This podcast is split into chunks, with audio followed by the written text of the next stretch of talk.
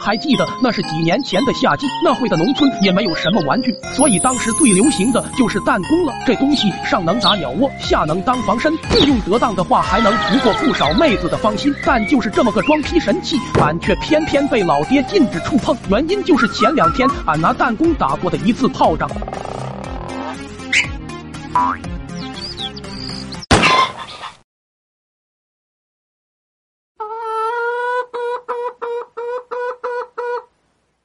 打那以后，俺的弹弓生涯就算是宣告结束了。但好在这丝毫不妨碍我跟其他小伙伴一起玩。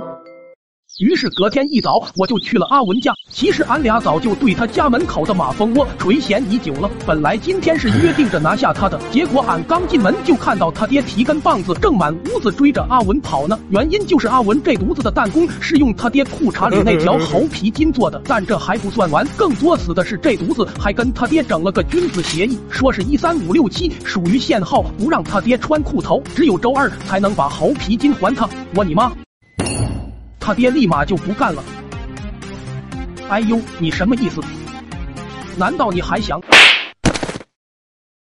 再到后来，就是我眼前所发生的这一幕了。这件事之后，阿文俺俩就被双双进攻了。但望着眼前的马蜂窝，心里实在是有些按耐不住。于是阿文干脆一咬牙，朝路边就捡起一块石头，抬起手腕就照那来了一发。不得不说，这小子的射功真是了得。随着啪的一声，马蜂窝应声而下。但等俺们刚要庆祝时，下一秒就看见树底下冒出了一个头顶蜂窝的男人。对，没错，此人正是阿文的亲爹。此时的他已经化身成了。博什么特玩了命的朝着我们这个方向狂奔，身后跟着的就是一群乌压压的大马蜂。俺俩下意识的看向彼此，接着转身就开始往屋里冲，随后反手就把大门给关上了。这下阿文爹是彻底傻了眼，但眼下也不容他多想，就开始疯狂的撞门，求着俺俩打开。可现在谁特么还敢开呀？毕竟怎么说，一个人的牺牲也总比三个人强呀。于是俺俩就在屋内紧紧抵着大门，当时脑子里只有一个想法，那就是活下去。但毕竟。我们两个人的力量还是薄弱，不一会就被他爹推开一个门缝，一个脑袋就强行探了进来。这下俺俩瞬间就慌了，望着门外盘旋的马蜂们，阿文当即就做了个违背祖宗的决定。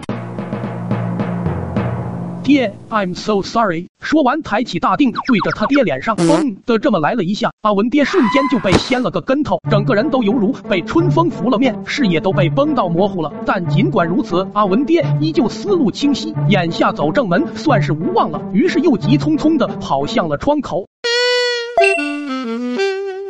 哎。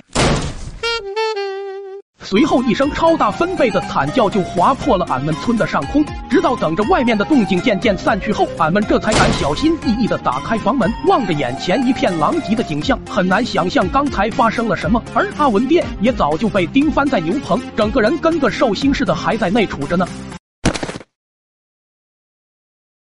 把你爹捡起来，快把你爹捡起来！